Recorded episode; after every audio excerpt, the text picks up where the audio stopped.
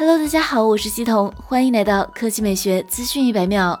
一加九 CAD 渲染图被曝光，关于这款旗舰的细节浮出水面。一加九仍然采用了挖孔屏方案，不过其屏幕为直屏，而上一代一加八为双曲面屏。背部一加九延续了一加八 T 的矩阵相机设计，不过摄像头数量为三颗，一加八 T 为四摄。一加九显示屏比一加八 T 六点五五英寸更大，具体为六点六五英寸，刷新率为一百二十赫兹。不仅如此，一加九将搭载五纳米高通骁龙八七五旗舰处理器，支持六十五瓦快充。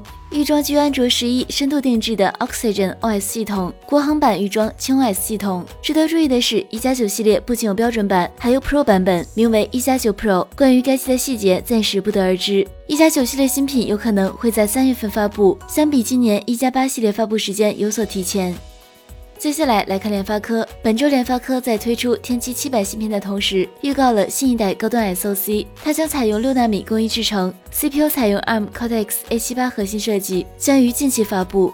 今天，这颗芯片现身 Geekbench 跑分网站，型号为 MT 六八九三，这是业界第一款六纳米 A 七八芯。Geekbench 跑分网站显示，联发科 MT 六八九三单核成绩为四千零二十二，多核成绩为一万零九百八十二，单核多核成绩比肩骁龙八六五芯片。博主数码闲聊站透露，联发科 MT 六八九三工程机跑分偏低，暗示后续经过调教，跑分成绩有望超越骁龙八六五芯片。不过，这颗芯片的综合实力明显胜过天玑一千 Plus。芯片单核成绩提升明显。据悉，联发科 MT 六八九三采用一加三加四八核心设计，GPU 为 Mali G 七七 MC 九，定位高端。更重要的是，数码闲聊站透露，Redmi 会使用这个芯片，具体机型暂时不得而知。